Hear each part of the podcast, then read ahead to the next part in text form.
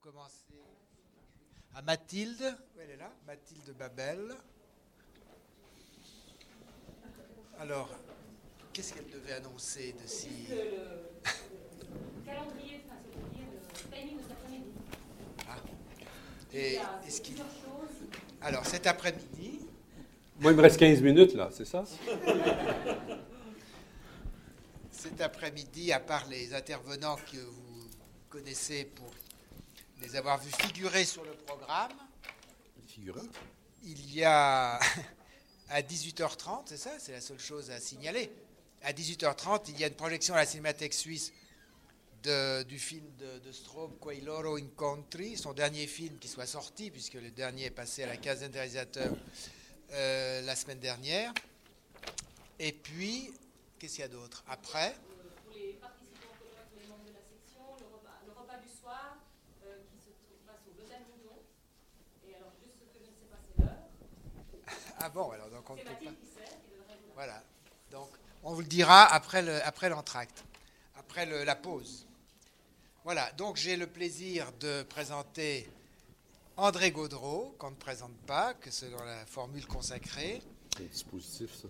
Ah Oui, euh, professeur à l'Université de Montréal et dont le nom est lié au renouvellement de l'historiographie du cinéma des premiers temps, auquel je donne la parole euh, aussitôt.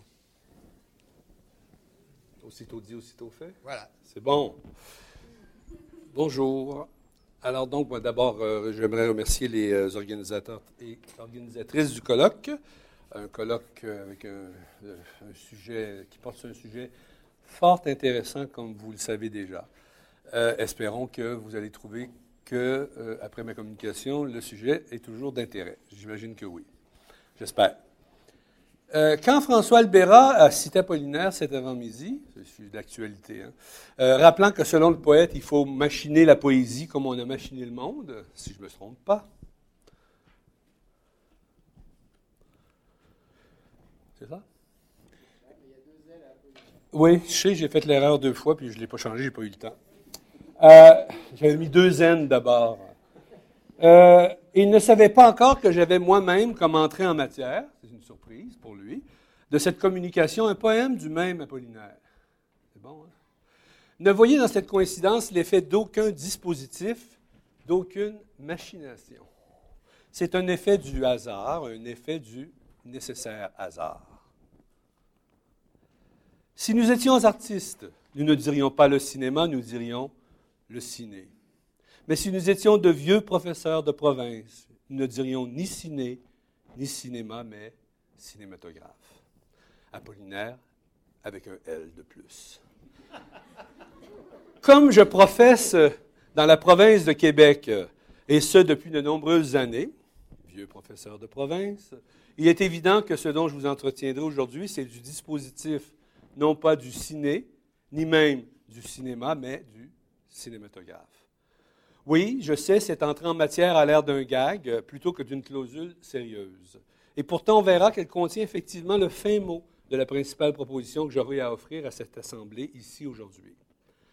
Pour y venir, vous devrez faire euh, preuve de patience. Non seulement avez-vous attendu une demi-heure, mais vous allez attendre encore parce que le suspense ne sera levé que dans une quarantaine de minutes. D'ici là, sachez que c'est tout à fait volontairement que ma communication s'appelle de certaines limites de la définition du dispositif cinéma et non pas. euh, excusez, a un petit, problème. J'ai j'ai oublié de vous dire que j'avais un sous-titre du dispositif bidule au dispositif méta. Et le rapport entre méta était imprévu aussi. C'est comme ça. Les grands esprits se rencontrent. Et donc, euh, je reprends en disant que sachez que c'est tout à fait volontairement que euh, euh, j'ai choisi d'appeler ma communication de certaines limites de la définition du dispositif cinéma plutôt que de certaines limites de la définition du dispositif cinématographique. On verra aussi cela en fin de parcours. Même si elle est particulièrement populaire à Lausanne par les temps qui courent, la théorie du dispositif a récemment connu des temps difficiles. C'est du moins l'opinion que nous avions avancée, Nicolas Dulac et moi-même, au colloque sur le dispositif de Marne-la-Vallée. Non pas le dispositif de Marne-la-Vallée, mais le colloque sur le dispositif de Marne-la-Vallée, qui s'était tenu, le colloque, en octobre 2006 et que François a rappelé. On reproche en effet au moins deux choses à la théorie du dispositif. D'abord, de manquer résolument d'assises historiques, ensuite d'offrir un portrait relativement inadéquat de la réception filmique. La théorie du dispositif, du moins dans sa version classique, manquerait d'assises historiques, puisqu'elle s'appuie essentiellement sur un échafaudage théorique qui ne tient aucun compte de la diversité des pratiques et des technologies du cinéma depuis le temps où le dispositif a été mis au point. C'est une chose qu'on a bien sûr déjà dit. Et elle offrirait un portrait inadéquat de la réception filmique, puisqu'elle suppose un spectateur unique, homogène et passif. Historiens et théoriciens, notamment ceux qui étaient dans la mouvance cognitiviste ou la mouvance féministe, auront eu fait de pointer les nombreuses inadéquations de cette théorie, arguant que de nombreuses pratiques spectatorielles allaient à l'encontre du modèle présupposé par la dite théorie et avançant que ni le dispositif cinématographique ni le spectateur ne constituent des entités unitaires et inertes figées dans le béton. De plus en plus d'historiens optent d'ailleurs de nos jours pour une approche pragmatico-historique du dispositif, dont bien sûr Frank Kessler qui a lancé l'idée, développant de la sorte de nouveaux modèles d'analyse qui sont désormais ancrés dans le flux diachronique de la réalité historique. Par ailleurs, des recherches et réflexions récentes ont permis de mettre au jour nombre de pratiques qui nous permettent de clarifier notre compréhension du rapport qui s'établit entre spectateurs, dispositifs et représentation. Au fur et à mesure que le dispositif cinématographique perd de son apparente unicité, plus, euh, plus l'explication strictement idéologique ou technologique cède sa place pour révéler la nature complexe du dispositif de base, si on me passe l'expression. Il y a donc eu d'autres colloques que celui-ci sur la notion de dispositif, et il y en aura de nombreux autres qui porteront sur ce thème au cours des prochaines années. Cela paraît évident. En effet, la notion de dispositif est au centre névralgique des préoccupations de nombreux groupes de recherche au dynamisme avéré, que ce soit en Suisse, aux Pays-Bas, en France ou au Québec. Il faut dire que la notion de dispositif a effectivement fait depuis le, Il faut dire que la notion de dispositif a effectivement fait depuis le tournant du siècle, de siècle, c'est encore il y a peu, un retour remarqué, comme François l'a fait remarquer lui-même, sur la scène de la réflexion, prenant pour objet le cinéma et les images mouvantes. Permettez-moi une petite digression, une digression futurologique, si l'on veut. Remarquez la précaution oratoire que je viens de prendre. J'ai dit le cinéma et les images mouvantes. La réflexion prenant pour objet le cinéma et les images mouvantes. Étant donné le nouveau contexte dans lequel nous baignons actuellement, depuis un certain nombre d'années quand même, depuis l'avènement et la prolifération du numérique et la dissémination, multiplication des écrans et des supports, je pense que cette tendance à la précaution oratoire qui conjugue le particulier, cinéma, avec le plus général, image mouvante, sera de plus en plus fréquente, j'en suis persuadé.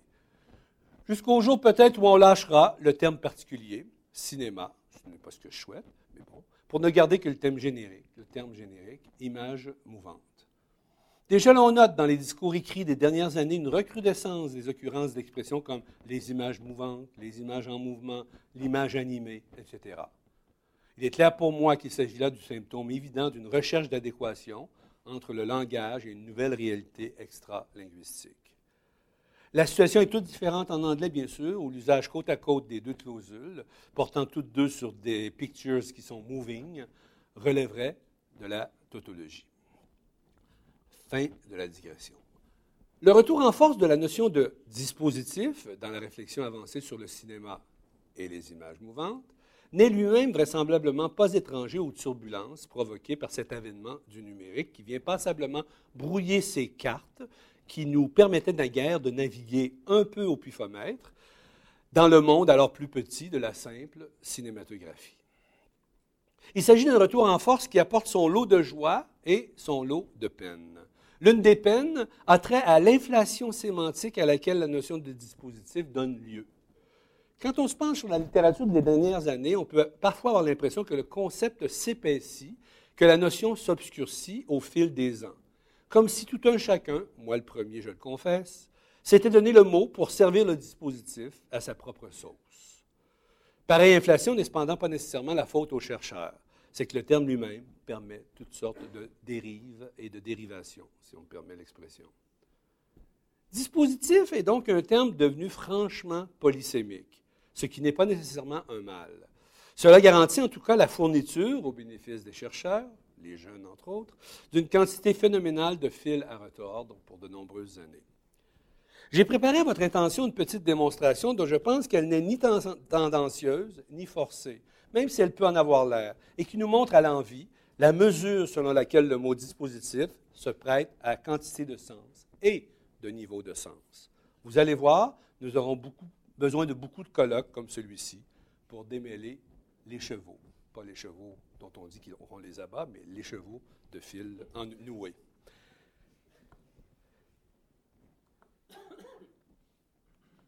C'est vraisemblablement en s'appuyant sur le dispositif socio-industriel que représentait la société Lumière à la fin du 19e siècle en France que les frères Lumière ont pu trouver les ressources leur ayant permis de concocter leur cinématographe, dispositif technique soumis en février 1895 au dispositif euh, légal prévu pour le dépôt des brevets d'invention. Le cinématographe est passé à l'histoire comme ayant été à l'origine du dispositif cinématographique. Il faut dire cependant que la part réelle des frères Lumière, d'invention des frères Lumière, se limite au seul petit dispositif mécanique dit de l'excentrique triangulaire ou cam excentrique, permettant l'intermittence de la prise des clichés photographiques. Il est vrai par ailleurs que l'ingénieux dispositif de prise de vue, qu'est le cinématographe, était conçu de façon à pouvoir être utilisé tout aussi bien comme dispositif de projection dans des séances publiques.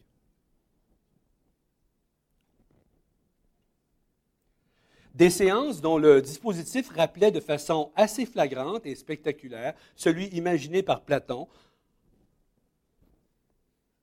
La machine est toujours en retard, les dispositifs, ça ne marche pas. Euh, pour sa fameuse allégorie de la caverne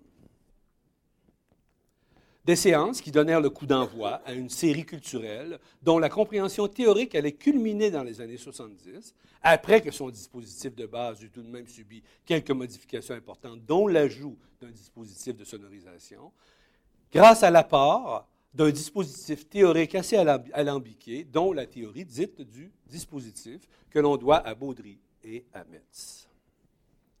On le voit, il y a dispositif et dispositif, et dispositif.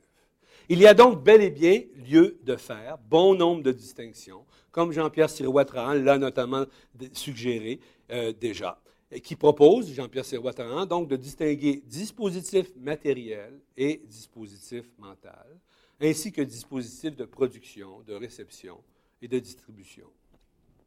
La tâche est lourde, mais ce qu'il nous faudra faire, je crois, ce sera de construire un modèle théorique pour chacune des exceptions du mot dispositif, dont les ramifications peuvent avoir des dimensions d'ordre technologique, discursive, matérielle, psychologique, idéologique, langagière, tutti quanti.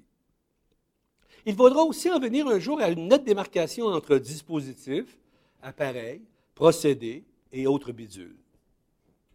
Les choses sont loin d'être simples puisque les frontières entre chacun de ces termes ne nous apparaissent pas toujours clairement lorsque vient le moment de désigner l'objet de nos pensées. On constate aussi la chose dès lors qu'on veut, par exemple, traduire en anglais les pensées que l'on a en la matière, puisque le mot anglais apparatus est un équivalent bien approximatif de dispositif qui se traduit aussi parfois par device. Quand on, on ne préconise pas, comme l'ont fait d'aucuns, Kessler, de conserver en anglais le mot français dispositif purement et simplement ce que les interprètes d'aujourd'hui vont conserver. D'ailleurs, en anglais, ils vont dire, elles vont dire, ou elle va dire dispositif quand je vais dire dispositif en français. Un dispositif, ça peut donc être une chose concrète, mais ça peut aussi être une chose abstraite. Ça peut être une grande ou une grosse chose, mais ça peut aussi être une toute petite chose. Dans un courriel récent, 25 mai 2008, c'est d'actualité, je l'ai échappé belle, un collaborateur et collègue Jean-Marc Lamotte, qui est chargé du patrimoine Lumière à l'Institut, euh, à l'Institut Lumière à Lyon, à qui je demandais des précisions sur le bidule. J'insiste, j'ai bien écrit bidule dans la demande que je lui formulais, sans arrière-pensée, mais ça ne me tentait pas de dire dispositif, ça, sais pas. Bon, peu importe, je, suis- je sincère. À qui je demande donc des précisions sur le bidule qui a fait toute la différence dans le cinématographe et qui, euh, et qui ne sait pas que je suis en route pour un colloque sur le dispositif, me répond ceci. En fait, le système à griffe lumière, c'est un dispositif complet.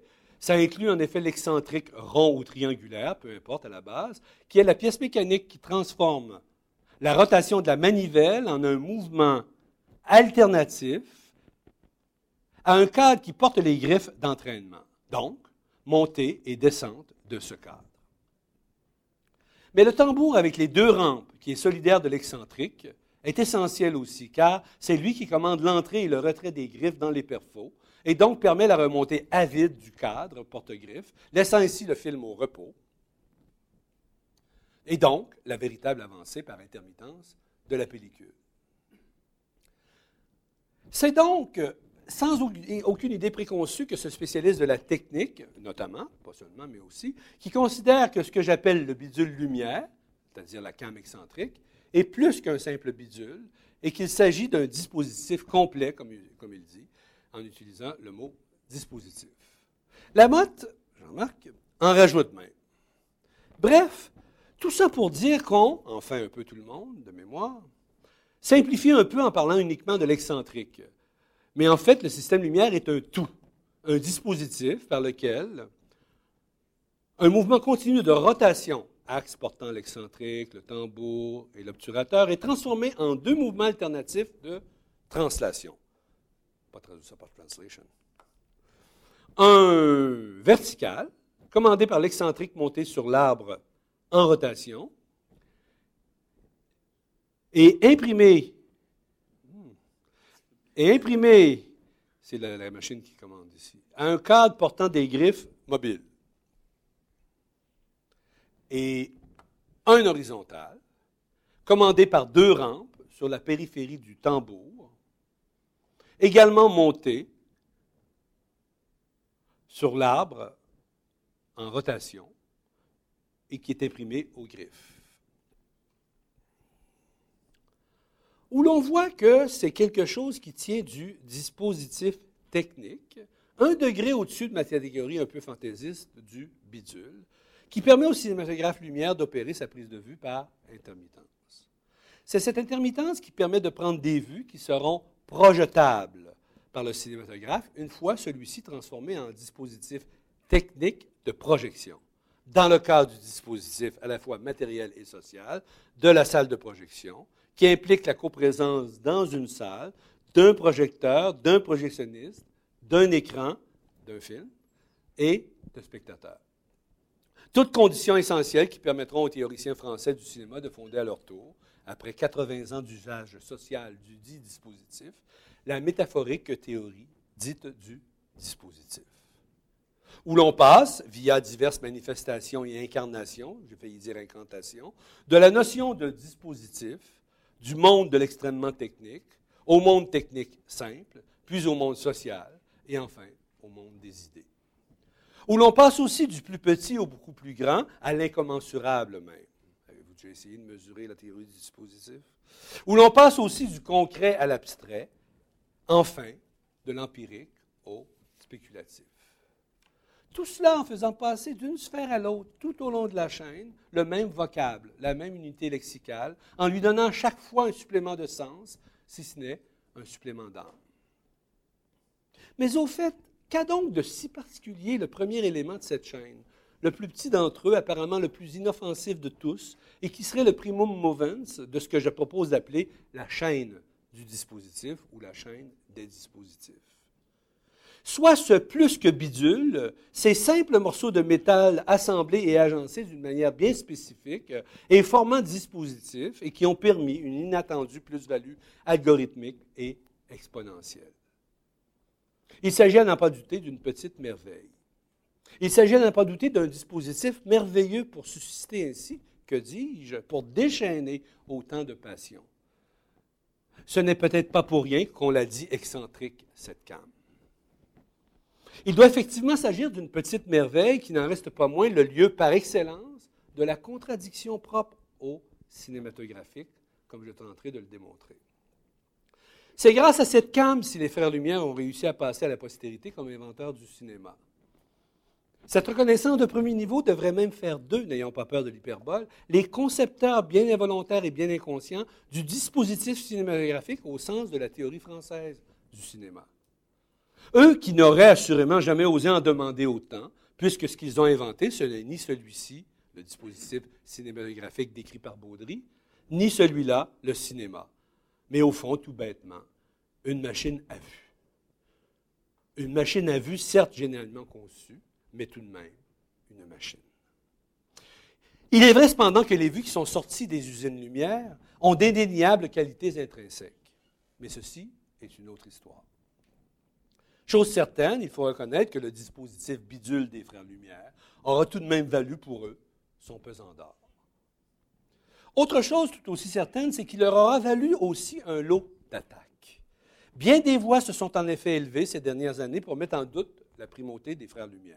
On argue même parfois que ce que j'ai identifié tout à l'heure comme le dispositif bidule, l'excentrique CAM, dont l'invention date de la fin de 1894, oui, ne saurait être une condition sine qua non pour l'établissement d'un dispositif de projection. Pour les tenants de cette position, le dispositif bidule n'est finalement ni plus ni moins qu'un, désolé, je n'ai pas pu résister à l'envie de faire ce jeu de mots, dispositif bidon. Personnellement, je ne mange pas de ce pain-là. On verra pourquoi un peu plus avant, même si je suis critique envers euh, la position qu'on attribue aux Frères Lumière par rapport à l'invention du cinéma.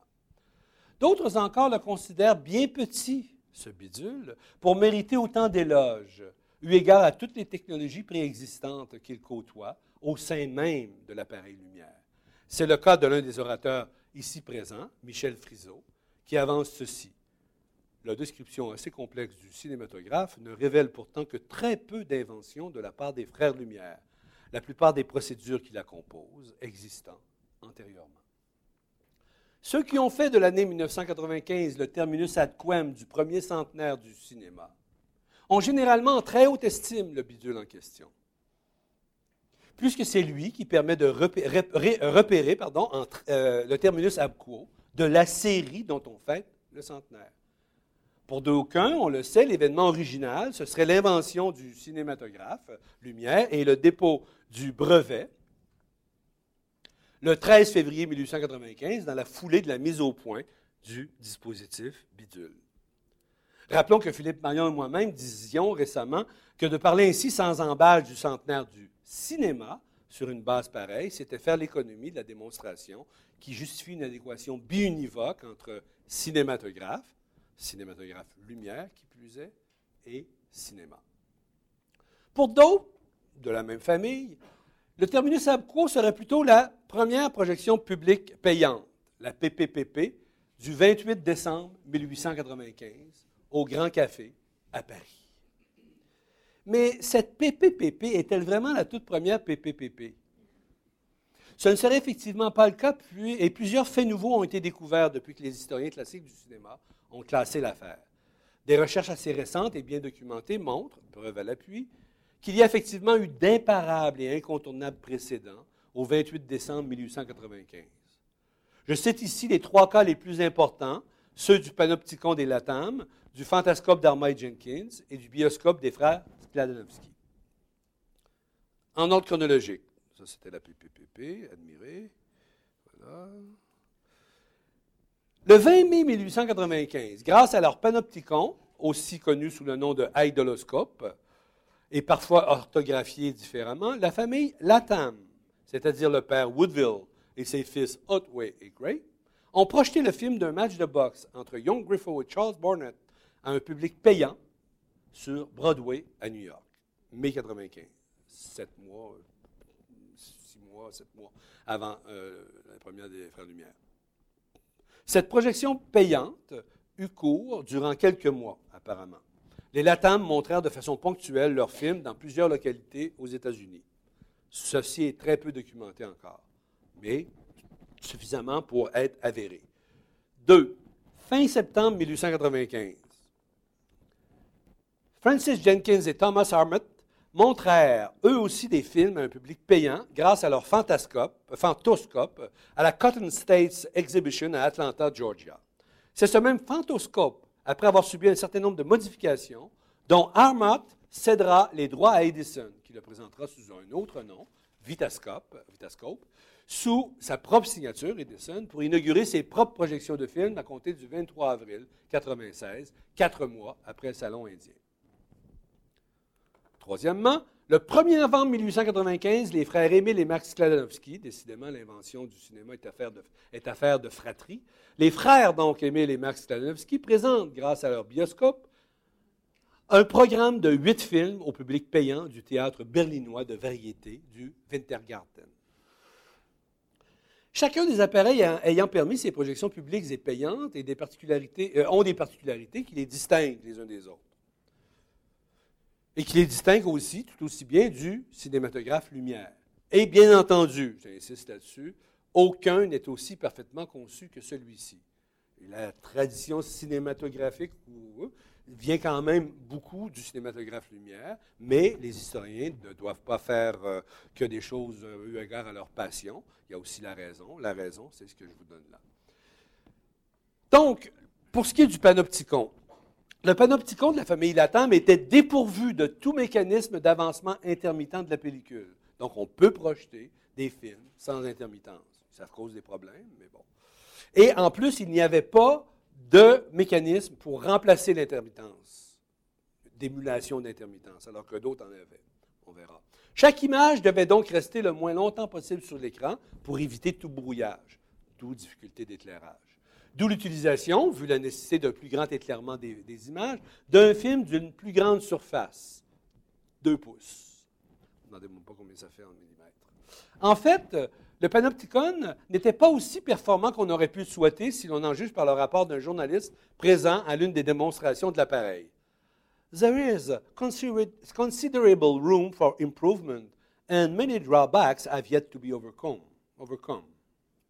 Photographic Times. De son côté, le fantoscope de Jenkins et Armott était pourvu d'un mécanisme d'intermittence. Et il aurait, selon toute évidence, donné des résultats beaucoup plus satisfaisants que le panopticon des, des Latam. Tout d'ailleurs la fortune qu'il connaîtra l'année suivante, sous un nom d'emprunt, chez Edison, Vitascope. C'est le même appareil, euh, modifié légèrement. Troisièmement, le bioscope des frères Stalinowski, qui était, quant à lui, fondé sur un système de projection fort complexe. C'est un dispositif qui n'a pas fait Flores, étant donné sa complexité. Tout y est double. Vous voyez ici. A, B. Tout y est double. En effet, l'appareil de conception allemande nécessite la coexistence de deux sources lumineuses, de deux mécanismes d'entraînement, de deux bandes pelliculaires, deux copies du même film, bien sûr, et deux objectifs. Souci majeur, on devait synchroniser parfaitement les deux bandes, puisque chacune d'elles est alternativement masquée par un obturateur central. Autrement dit, on voyait les images de une, l'image 1, 2, 3, 4, 5, 6, 7. Ainsi se succède sur l'écran l'image 1 de la bande A, l'image 2 de la bande B, etc. Le passage alternatif d'une bande à l'autre était en quelque sorte une émulation du mouvement intermittent dont le bioscope était dépourvu.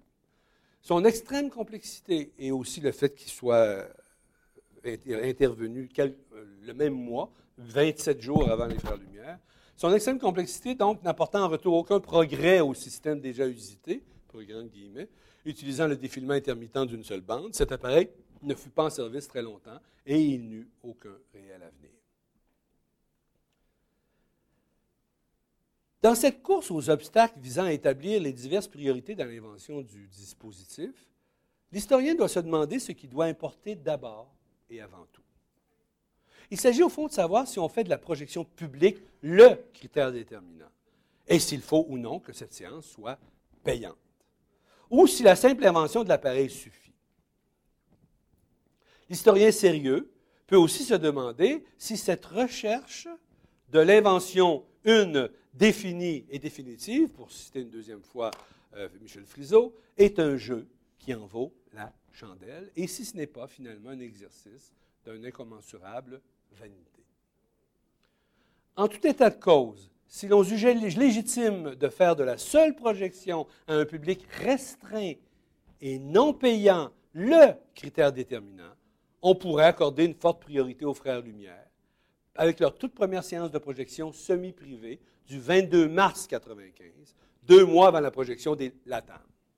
Mais encore là, une série de questions surgissent. J'y reviendrai, j'avais marqué, mais j'y reviendrai pas, parce qu'on n'aura pas le temps, j'ai escamoté. Mais il y a euh, d'autres euh, projections publiques éventuelles de systèmes plus simples antérieurement. Par ailleurs, au nom de quoi suppose-t-on qu'il faut nécessairement une PPPP ou une simple PPP, première projection publique, on enlève le payant, au point zéro et inaugural de ce qu'on appelle le cinéma.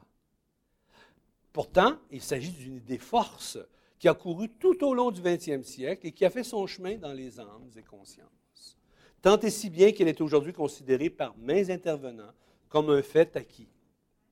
Ainsi de Laurent Gervereau, qui écrit dans son Histoire du visuel au 21e siècle, au 20e siècle pardon, le cinéma, dont la caractéristique est bien la projection publique en salle, comme l'ont inauguré les Frères Lumière, et non le visionnement individuel dans une boîte lancée par Edison, ce cinéma, à partir de la Première Guerre mondiale, prend un essor considérable. Cela voudrait-il dire que si la fameuse PPPP, ou supposait-elle, du Grand Café avait eu lieu le 1er janvier 1896, nous aurions, nous aurions fêté le centenaire en 1996. Il faut croire que tel serait le cas. Mais alors, quel statut accorder à la toute première projection de ce dispositif ingénieux qu'est le théâtre optique d'Émile Reynaud? Une projection qui a eu lieu un peu plus de trois ans avant l'invention du cinématographe lumière, le 28 octobre 1892. Qu'inaugureraient de leur côté ces projections-là? Serait-elle le point zéro et inaugural de la série culturelle des projections lumineuses mouvementées? Car la projection du 28 octobre 1892 fut en quelque sorte une véritable PPPP, première projection publique payante. Il est vrai que ce fut en fait une PPPP minus P, P pour photographie. Comme on sait, ce ne sont pas des clichés photographiques que le dispositif de Renault projette, mais du matériel dessiné, d'où sa mise en quarantaine par les historiens téléologiques, surtout que Renault commet un péché capital aux yeux du cinéma. Il a, pour son praxinoscope et ses différents avatars, régressé en rejetant le système des obturations à fente du zootrope et du phénakistiscope, en imaginant plutôt un système de miroirs placé sur le pourtour d'une euh, couronne polygonale.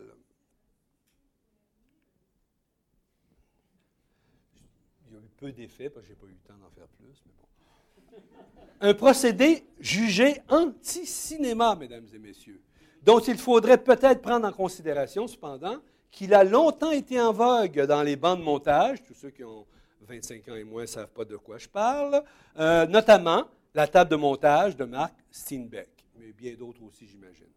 Donc, c'est resté quand même, ça a accompagné le cinéma jusqu'à il y a, même encore aujourd'hui, les Steinbeck, ils n'ont pas, pas changé pour autre chose. Les vieilles Steinbeck ont toujours ce procédé-là.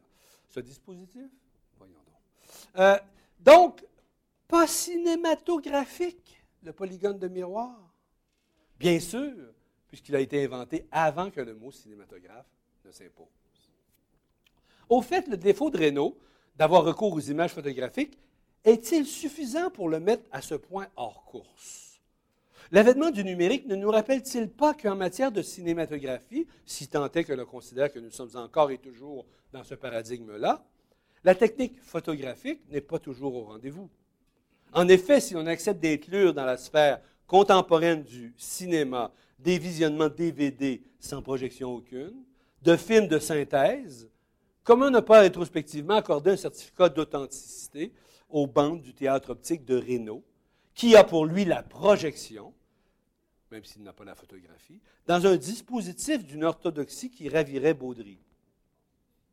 Surtout si l'on prend en considération cette précoce mise en abîme du spectateur de cinéma que nous propose la bande intitulée Autour d'une cabine, qui met en scène un voyeur ne se gênant pas le moins du monde pour reluquer à travers un trou de serrure, je vous le donne en mille, mesdames et messieurs, une femme qui se déshabille.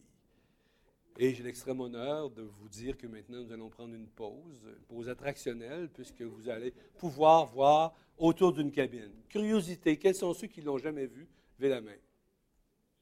Bon, ben, vous me direz, vous me direz merci. OK, les autres, ben, tant pis. Hein? Alors, euh, on est prêt? Donc, il faut. Euh,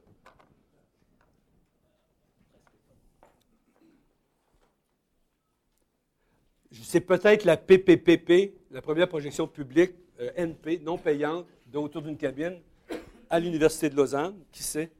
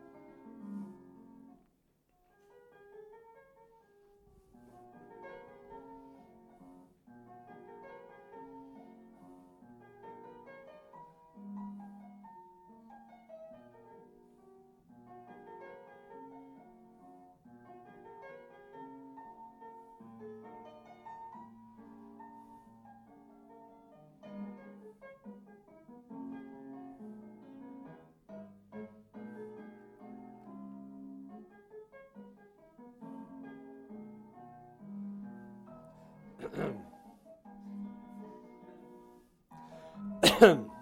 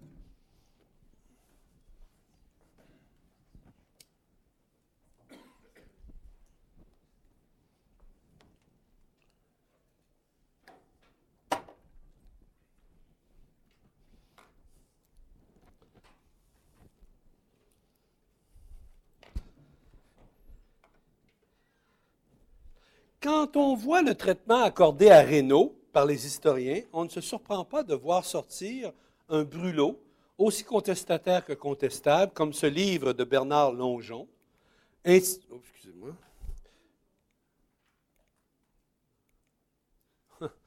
C'était pas prévu, ça. Excusez-moi. Ah, ça, c'était pas prévu. Le dispositif, euh, franchement, là. Attendez un peu, là, je ne sais pas comment faire. Il, va, apparaît ou pas? Il va apparaître. Voilà, mesdames, mesdames et messieurs, un peu de magie. Donc, un brûlot aussi contestataire que contestable, comme ce livre de Bernard Longeon, intitulé Émile Reynaud, le véritable inventeur du cinéma, paru il y a quelques mois, et qui va jusqu'à faire de la ville de Puy-en-Velay, dans laquelle officiait Reynaud, la ville mère, je cite, du cinématographe, avec un C minuscule tout de même. Et ce, dès juin 1875. C'est un beau tour de passe-passe. Je vous vois déjà sourire. Je vous vois déjà sourire. Il, est, vrai que de dire que euh, euh, Émile Reynaud est le véritable inventeur du cinéma, que la ville de Puy-en-Velay est la ville mère du cinématographe, dès juin 1875, est plus qu'une hyperbole. Mais ce n'est qu'un juste retour des choses. C'est même, oserais-je dire, un retour du refoulé. Il est vrai que le théâtre optique de Reynaud n'occupe pas la place qu'il devrait occuper dans l'histoire du cinéma. Il est vrai aussi que la réflexion historico-théorique n'a jamais tenu compte du dispositif rénaldien qui, il faut bien le dire, inaugure quelque chose de l'ordre du film d'animation, sans que l'on sache trop comment affilier celui-ci à celui-là. Il ne faut pas oublier que bien avant le 28 décembre 1995, soit je le répète, 28 octobre 1992, ce sont bel et bien des projections publiques payantes d'images mouvantes, rassemblées sur une bande perforée que Renault a organisée. Si vous permettez, je vais forcer mon dispositif parce que ben, vous voyez ce qu'il devrait vous montrer, mais bon, il y a un problème. D'accord. Retournons quelques instants aux Lumières et examinons, si vous le voulez bien, le texte de la plaque commémorative apposée sur le Grand Café en 1925. Ici, le 28 décembre 1895, eurent lieu les premières représentations publiques de projections de photographies animées à l'aide du cinématographe, appareil inventé par les frères Lumière. On sait bien que ce que la plaque veut célébrer, c'est une vraie première. Ce serait les toutes premières représentations publiques de projections de photographies, animées de l'aventure humaine qui se serait ainsi déroulée au Grand Café à cette date-là. Mais il y a aussi un second sens à donner au texte de cette plaque. Ce qui se serait déroulé à cette date et en ce lieu, c'est ce que ça dit aussi, ce seraient non pas les premières représentations publiques de projection de photographies animées de l'aventure humaine, mais les premières représentations publiques de projection de photographies animées à avoir jamais été faites à l'aide du cinématographe lumière. Avec cette seconde interprétation, imparable, je crois, et tautologique, le texte de la plaque reste incontestable à jamais. Il est vrai qu'il arrive souvent que dès lors que l'on essaie de comprendre le rôle des frères Lumière dans l'invention du cinéma, on frise souvent la tautologie. Et je pense que j'ai finalement compris pourquoi il y a très peu de temps en préparant cette communication. Avant de vous livrer mon hypothèse, examinons d'abord un autre cas de presque tautologie lumiérienne que j'ai rencontré au cours de ma recherche. Parmi les nombreux autres échanges que j'ai eus avec Jean-Marc Lamotte de l'Institut Lumière pour m'aider à partager les mérites des uns et des autres dans l'invention du cinéma, j'ai fini par pousser mon collègue jusque dans ses derniers retranchements, eu égard à l'importance éventuelle des frères Lumière. Là, LAS, il a fini par lâcher un morceau. Un beau morceau, je trouve. Je vous le donne, mesdames et messieurs, en plein dans le mille. Avant le cinématographe Lumière, euh, excusez avec, merci. Pour la première fois, des scènes animées peuvent être présentées sur grand écran selon des critères toujours en vigueur aujourd'hui. Défilement intermittent d'un film unique, perforé, comportant des photographies successives, prises à intervalles réguliers dans un projecteur fonctionnant à la cadence de la prise de vue et visant à assurer la synthèse du mouvement et l'agrandissement des images devant une assemblée. Bon, voilà. Je pense que ce jugement, jugement, songé quand même, résiste à bien des critiques et qu'il pourrait jouer un rôle certain dans l'avancement de notre compréhension du rôle de lumière, parce que formulé par la mode qui s'y connaît vraiment. Mais il me semble qu'il frise, pas la mode, la tautologie, le raisonnement. Si on remplaçait, quelques-unes des formules de cette déclaration par des formules synonymes, il me semble qu'on finirait par arriver à quelque chose du genre la projection du 28 décembre et la première projection publique payante du cinématographe Lumière, comme le faisait la plaque apposée sur l'un des murs du Grand Café.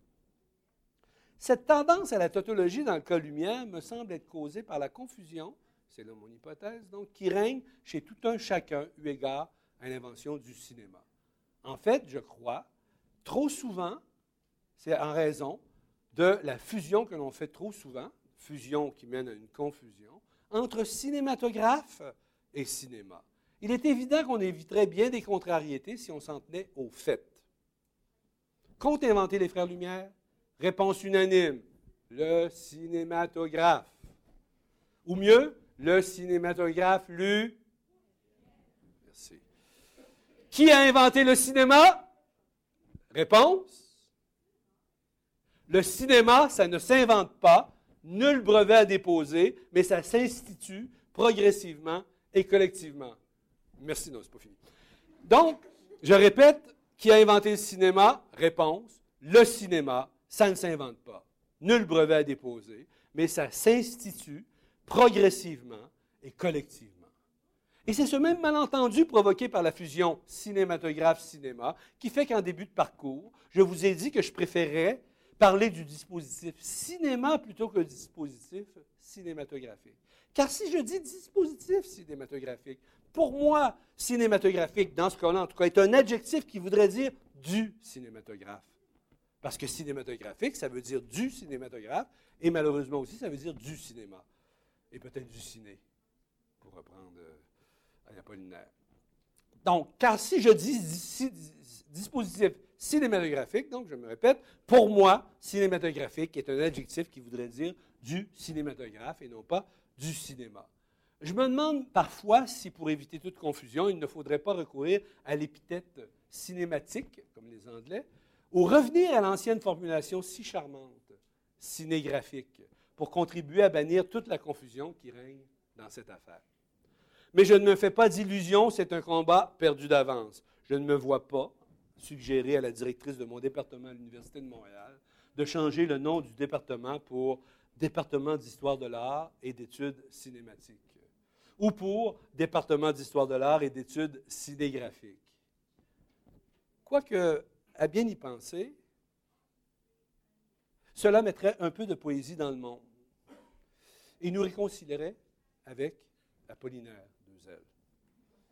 Ainsi pourrions-nous dire que nous avons renversé la formule. Il faut machiner la poésie comme on a machiné le monde, par il faut poétiser la machine comme il a poétisé le monde. Merci.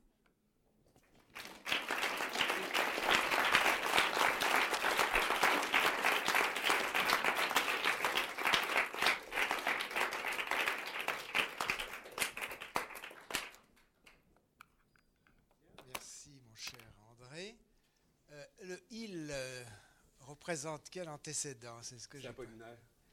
Ah, d'accord. Parce que ça ne marchait pas euh, comme on a poétisé le monde. Euh, J'aime mieux euh, retourner la phrase pour, sur Apollinaire lui-même. Oui, donc ça change beaucoup de choses. Bon, en tout cas. Ah, excusez-moi, il restait quand même un petit truc. voilà. bon, la, la parole est à qui veut la prendre. Est-ce qu'il y a des questions tout de suite qui fusent je n'ai pas compris la fin. Euh, c'est pas comme la machine à poétiser le monde Mais là. Comment mais, S'il vous plaît, la dernière diapo. mais comme la machine à poétiser le monde. Enfin, je, je pensais que c'était la fin un cinéphile, soudainement. Et, mais là, poétiser la machine. Comme elle, elle, la machine, a poétisé le monde. Enfin. Oui, mais sa conviction, c'est que c'est Ouais, mais bon. Ouais, ouais, ouais. enfin, bon, en tout cas. Ça, se défend. Remarque que c'est un truc que j'ai fait hmm, après la communication de.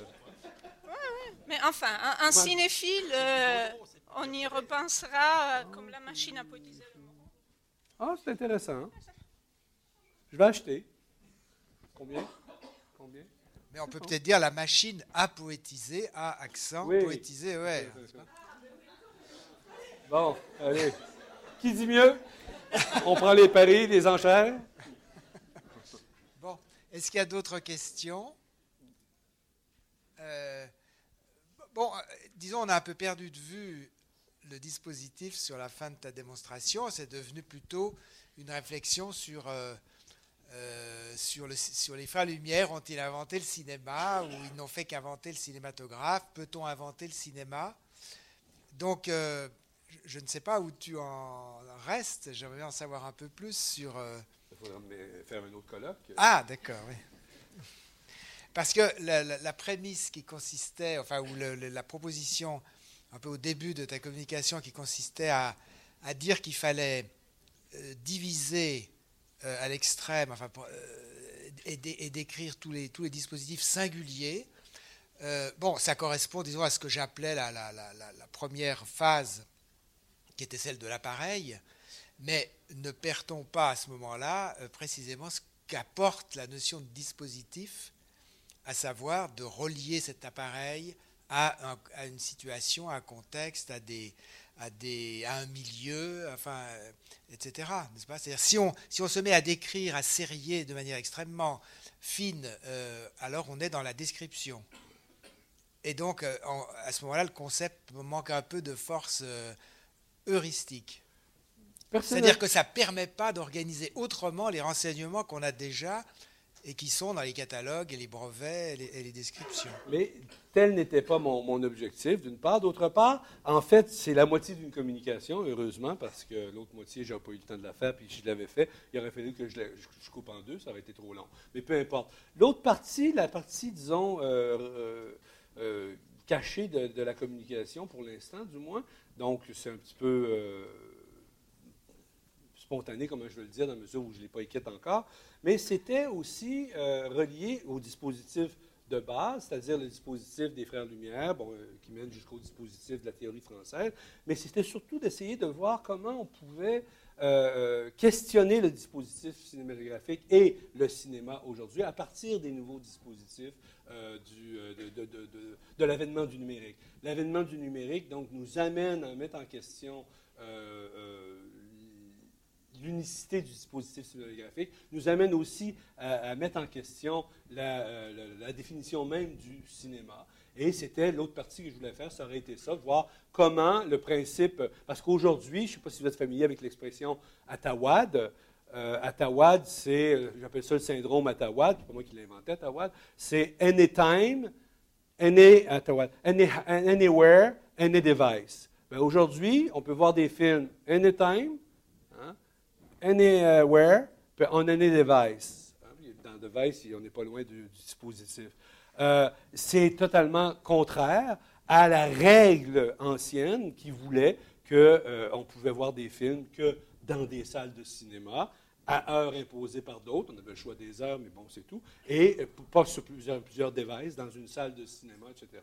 Donc, est-ce que le nouveau paradigme qui s'ouvre avec le numérique, qui s'est ouvert depuis un certain temps, euh, est un, paradigme qui euh, euh, met en cause le cinéma dans sa définition même. Et est-ce que ce nouveau paradigme-là fait que le dispositif de base, celui des Frères Lumière, peut être considéré comme étant celui qui est à l'origine?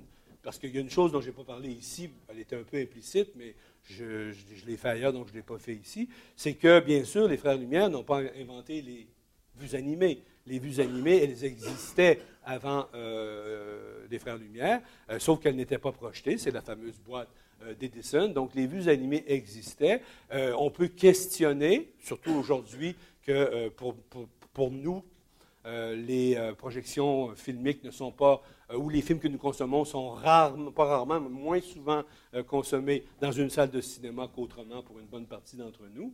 Euh, on peut se demander si de remonter la filière jusqu'à Lumière sans aller jusqu'à Edison, ça fait encore sens.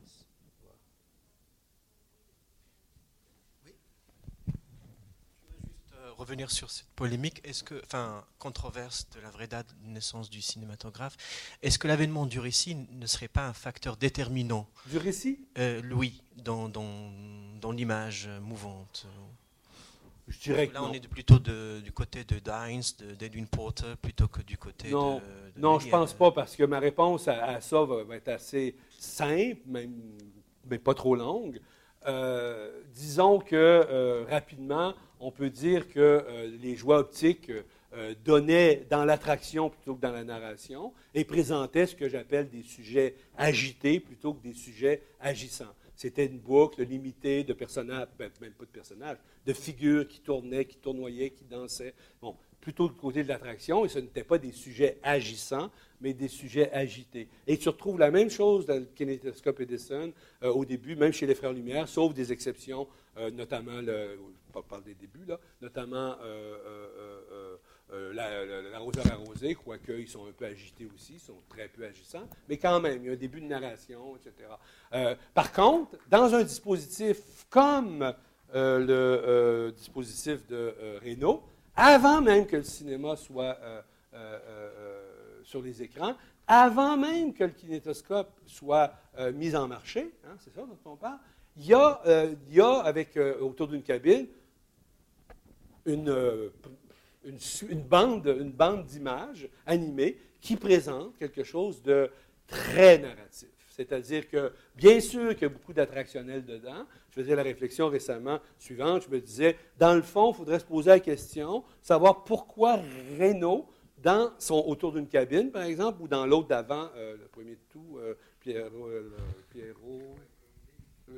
comment? Je pense que c'est Pierrot Colombo. Pauvre, parfait, c'est ce que je cherchais. Pauvre Pierrot.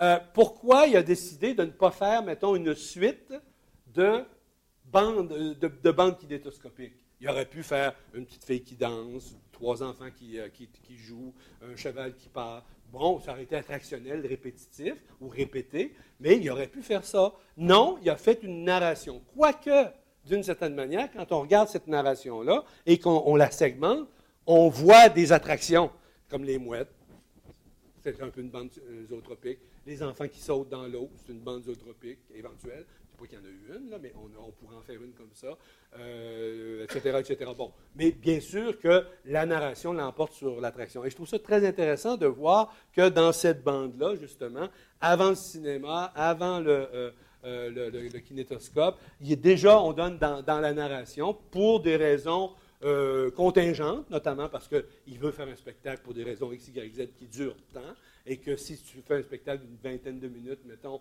c'est peut-être mieux de lier la sauce que de mettre des, euh, euh, segments attractionnels, etc. etc. Donc, la narration, je ne pense pas que, que, en soi que ce soit une, réponse à la question.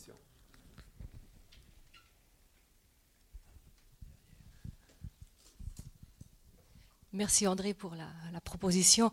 Euh, donc, si je comprends bien, tu substitues à, à la naissance l'institutionnalisation, ce qui me paraît. euh, Ouais. il y, a- si y y un jeu comme ça euh, qui est très productif, évidemment. Et puis tu luttes hein, comme ça co- contre cette idée euh, de l'origine, euh, enfin, à laquelle on participe à peu près tous ici. Je me demandais si l'idée d'institutionnalisation et l'idée de dire il y a un cinéma, c'est celui qui est institué, n'est pas, n'est pas un piège aussi, dans la mesure où elle est récupérée, même si on passe de naissance à institutionnalisation, ce qui implique euh, des processus plus complexes, moins simplificateurs que la métaphore de la naissance, euh, est-ce qu'il n'y a pas un piège dans le sens où l'institutionnalisation même d'un cinéma, qui serait le cinéma institutionnalisé, masque pour euh, ce qui vient après, hein, après 1900, enfin, etc., beaucoup d'autres dispositifs qu'on pourrait dire, entre guillemets, cinéma, et ça serait ma tentation, c'est parler des dispositifs cinéma, toujours entre guillemets, qui ne seront pas forcément institu- institutionnalisés ou institutionnalisés autrement, par exemple euh, le cinéma, telle vidéo dans un musée, dans les installations, etc. Et du coup, on aurait, il faudrait revoir la notion d'institutionnalisation avec la même lunette que tu utilises pour la naissance à différents moments de l'histoire euh, du cinéma et de parler des cinémas ou du cinéma, entre guillemets, en supposant qu'il y a toujours beaucoup de, dispositifs, d'une part, et de, de- de dispositifs institutionnalisés du cinéma, d'autre part. Écoute, je suis tout à fait d'accord avec toi. Euh, je suis directeur d'une revue qui s'appelle Cinéma avec un S, que vous pouvez vous procurer ici à l'avant. Euh, et, et c'est pas moi qui ai inventé le nom, c'est un, un, gag. Mais effectivement, Cinéma avec un S m'intéresse beaucoup à cause de ça. Mais quand tu parlais, je me disais, je vais lui répondre un peu en boutade, ben, il faudrait inventer Roger Audin. Et, a, Roger Audin a été inventé et il a fait le travail qu'il fait. Il n'est pas le seul, mais bon, il a fait le travail qu'il fait. Effectivement, peut-être qu'une correction qu'on devrait faire dans ce qu'on dit, il faut y penser, c'est qu'il y a plusieurs institutions du cinéma. C'est sûr, ça, ça, va de soi. Mais quand on dit l'institution du cinéma, ben, c'est celle qui est dominante, etc. Voilà. Mais je suis tout à fait d'accord avec toi. Est-ce que ça a une incidence réelle sur la façon dont on va redétailler les choses? Je ne sais pas, mais chose certaine, c'est que quand l'institution du cinéma euh, a commencé à se développer vers Hollywood, ben, il y a eu d'autres institutions de cinéma qui ont continué à, exister, ne serait-ce que le cinéma euh, pour l'enseignement hum. euh, pédagogique. Donc, ça, a continué toujours. Et c'est aussi une institution, pas aussi forte, pas aussi contraignante et tout, mais quand même qui, qui existe tout à fait.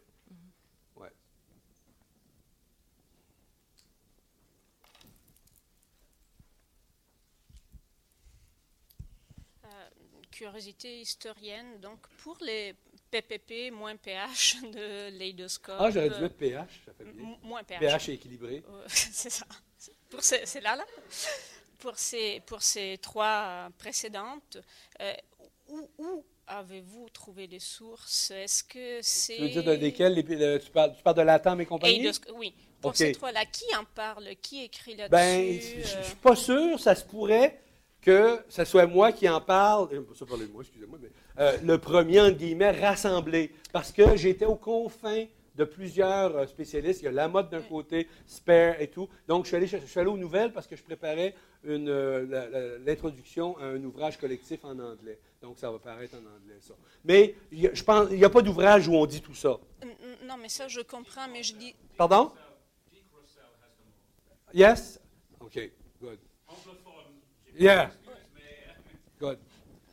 Yes, you're right. I remember that uh, he's got all of them, but all the other ones too. But I'm not sure that. Uh, uh, what year? What year is that? It's uh, about ten years ago or five years ago. Yeah, yeah, yeah. Because I'm not sure that some of the development I have is mo most of it. I, uh, uh, of it is how do you say that? Confirmed by Spare. So Spare has made some work on it. So some of the information there is new, I guess. But he's talking about those. Because all those, we can see them, all of them, on Victorian Cinema, uh, the, the, the, the, um, website. But there you don't find exactly that you shouldn't take this one, this one out. Those are the three, I think, that are valuable enough to be talked about here. Because there, there, there are a lot of other ones, like Le Prince. And uh, but you know, there's no proof of anything. Those are the ones we have proofs. Mais moi, je parlais des sources historiques, c'est-à-dire qui est allé à ces projections. Est-ce que c'était des chroniqueurs de théâtre qui en ont parlé Est-ce qu'il y a des sources des premières mains euh, de ces projections publiques? Oui, il y a des sources de première main. Mais Et c'est dans quelle sorte de corporation? C'est ça, je suis curieuse. Ben, c'est-à-dire dans les journaux. Les photo... journaux généralistes? Journaux. C'est pas les photographes pas ben, Il y a The Times. Euh, je ne peux pas dire vraiment. Moi, je rapporte ici. Moi, je n'ai pas fait de recherche sur Jenkins et Arma. D'accord, c'est ce que je, voulais euh, comprendre aussi. Donc, euh, ça, c'est des. disons que c'est les recherches les plus récentes qui ont été faites. Mm. À la fois, j'ai regardé dans les sites Internet, mais aussi, je me suis fait comme euh, approuver ça par quelqu'un qui travaillait avec moi sur le livre en général. Bon, Paul Spare. Merci.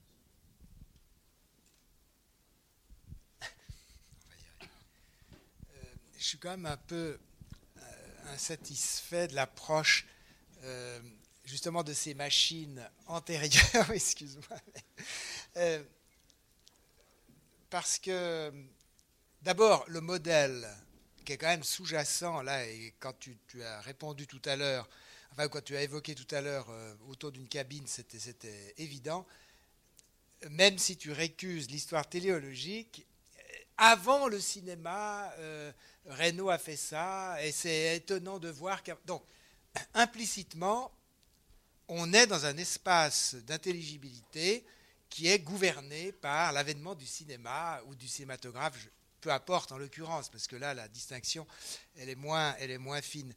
Or, ces machines, euh, ou le, le, non pas le panopticon, mais le fant, comment c'était Non, non, non, il y avait un truc, mais tu disais panopticon alors qu'on lisait autre chose. Pan... Non, non, mais il y avait un truc avec qui ressemble à panopticon. Quel est le panopticon Panto, panto, c'est-à-dire pantos, non, pantopticon. Pantopticon, oui, oui. pantopticon. Voilà. Et fantoscope, idoloscope. D'accord. Eh ces machines, euh, au lieu de les mettre en, en lice avec euh, l'avènement futur du cinéma, en se disant est-ce que c'est avant, bon, etc. D'accord, c'est sous les, sous les espèces de, du spectacle payant euh, ou public, etc. Encore que, là, je, continue un peu ce que, je finirai ma phrase, mais je, continue ce que dit Viva. Euh, c'est-à-dire qu'on aimerait bien savoir dans quel milieu culturel ou social ou sociaux ces projections publiques ont eu lieu. C'est-à-dire, ce n'est pas indifférent que, ce soit que, Renault soit euh, au musée Grévin. Euh, c'est une chose, le musée Grévin. C'est pas la même chose que si c'est dans un cirque ou si c'est euh, enfin, c'est un autre public, etc. Donc ça, ça a quand même une importance. Mais je reviens aux machines. Ces machines que tu as évoquées, les trois qui auraient pu euh, être les premiers cinématographes, etc., Skladanowski et les autres, euh, on, on, a l'impression qu'on pourrait leur trouver des...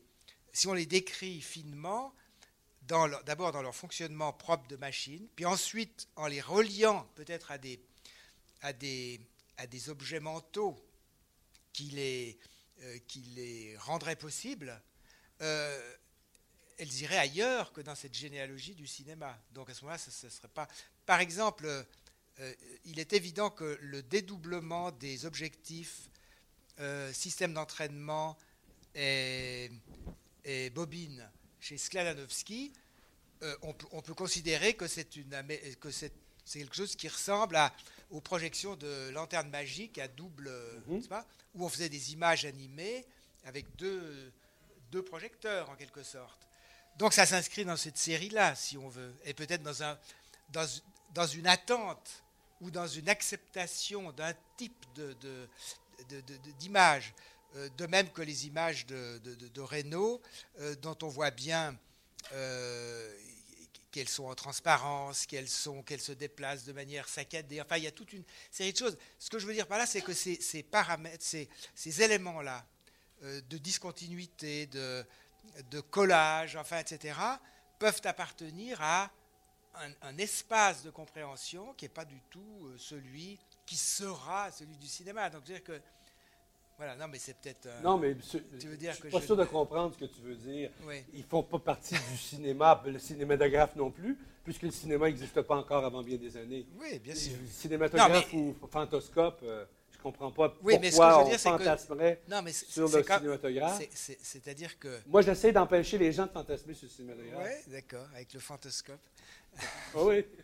Euh, oui, ce que je veux dire, c'est que ça peut nous, nous ouvrir enfin nous rattacher à d'autres espaces épistémiques, si on veut. De même que euh, le travail de physiologiste de, Marais, effectivement, ne, ne, regarde pas du côté du, futur cinématographe et futur cinéma, mais est dans un autre espace de compréhension, celui de l'analyse de la marche, enfin, etc. etc.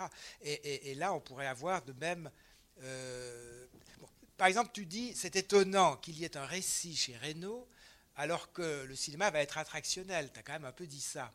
Or, et, monsieur dit, est-ce que ce n'est pas l'invention du récit qui est euh, l'élément euh, démarcatif? Mais enfin, euh, des récits, il y en a, et des récits en, images, il n'en manque pas dans les années 1870 et avant. Donc, c'est pas, c'est pas, c'est pas, je ne vois pas ce qu'il y a d'étonnant là. Si tu permets. Oui. écoute, il y a quand même, euh, euh, à la source, normalement, non. prenons d'abord série, images mouvantes. Dans la série des images mouvantes, il y a notamment les joies optiques. Or, les joies optiques, jusqu'au théâtre optique, sont tous attractionnels, point, barre. Terminé. Attractionnels. Jamais narrationnels. Mais jamais. Vous pourrez trouver quelques exceptions. Bon, je ne rentre pas là-dedans. Sauf que le théâtre optique, lui, oups, il y va. Les images photographiques. Attends, on avait discuté, toi et moi, de la baleine chassée par, les, par, les, par les, pêcheurs. Vous voulez que je sorte la baleine? Bon.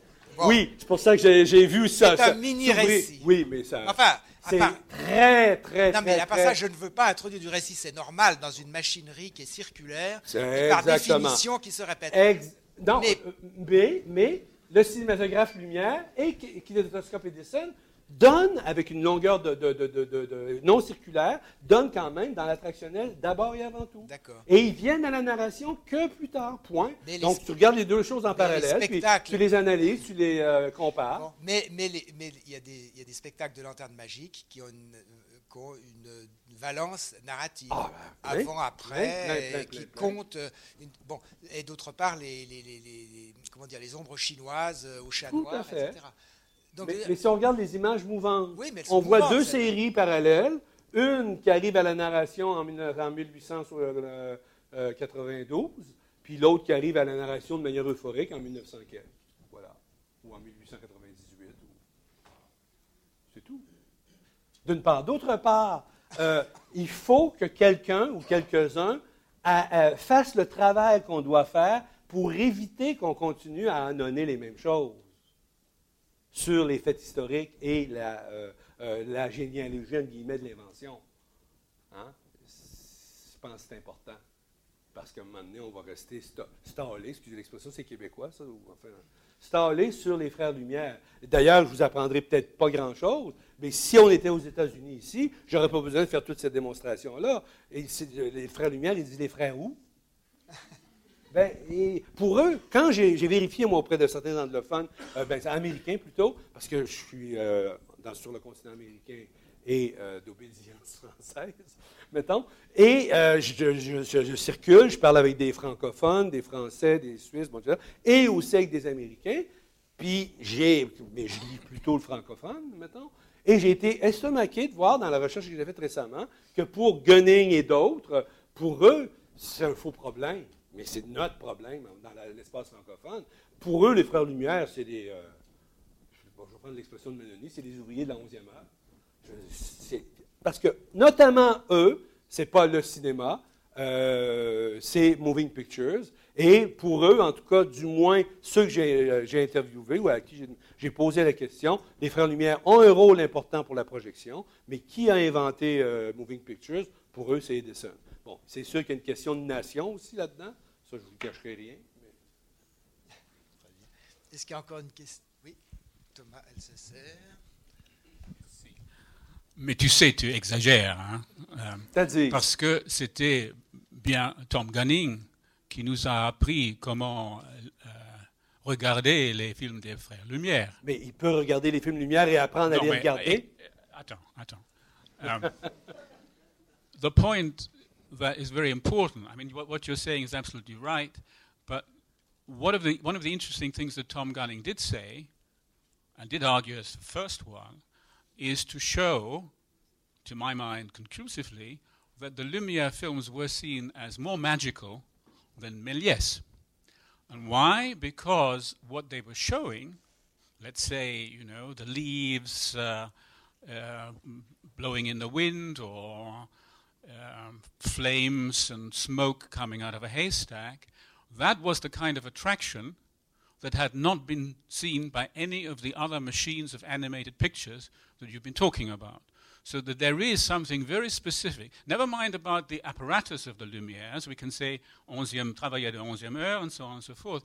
But and I think that is what that's the link that uh, Francois was trying to make. That if you stay with your discourse, you'll never understand what it was that actually was new. And to Viva's question, that was what the papers talked about: the the leaves and uh, in the wind, not about you know movement per se, which you could produce in any other way, but that particular moment of pure magic of something coming to life. And as far as I know, Tom Gunning was the first one to conceptualize it and to describe it in exactly those terms. Oui, mais sur le plan de l'invention, les Américains dont je parle, c'est notamment Tom Gunning, avec qui j'ai. plutôt Charlie Musser. Non, non, non, non. Je n'ai pas eu de conversation là-dessus avec Charlie Master. C'est ma vie après tout. Whose life is it? Alors, Tom Gunning, hein, mot à mot, m'a dit que pour lui, selon lui, les Américains jugent que pour l'invention du cinéma, les Frères Lumière sont une des, euh, une des facettes de l'invention du cinéma, mais que le cinéma a été inventé avant eux. Point. J'y peux rien.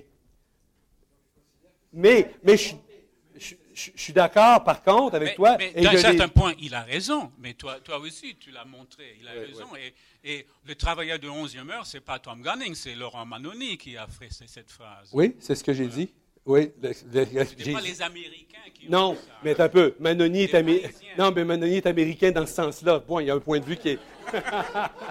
Cela dit, pour le contenu des films, effectivement, je suis d'accord avec toi. Je l'ai mentionné que c'était une toute autre histoire parce que les films Lumière ont eu un rôle très important, bien sûr, dans euh, le développement du cinéma.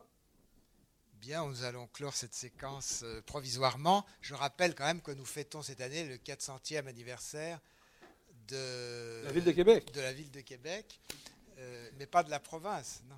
Ben, c'est compliqué. Il y en a qui disent que c'est même la 400e du Canada. Voilà.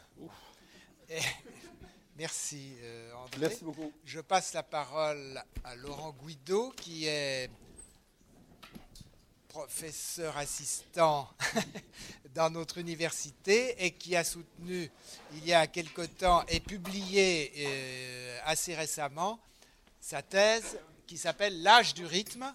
Je crois qu'elle est en vente euh, à la table. Yes. donc vous êtes invité à l'acheter parce que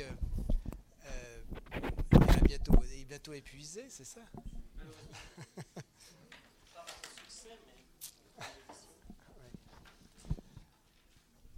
Voilà, et qui, et qui parlera d'un aspect un peu moins traité jusqu'à présent, qui est celui de la dimension pulsionnelle des dispositifs.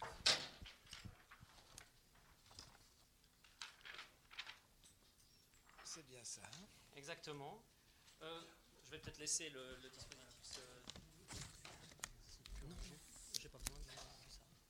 Mais ils enregistrent tout. Et puis, ah oui, bien sûr, de parler.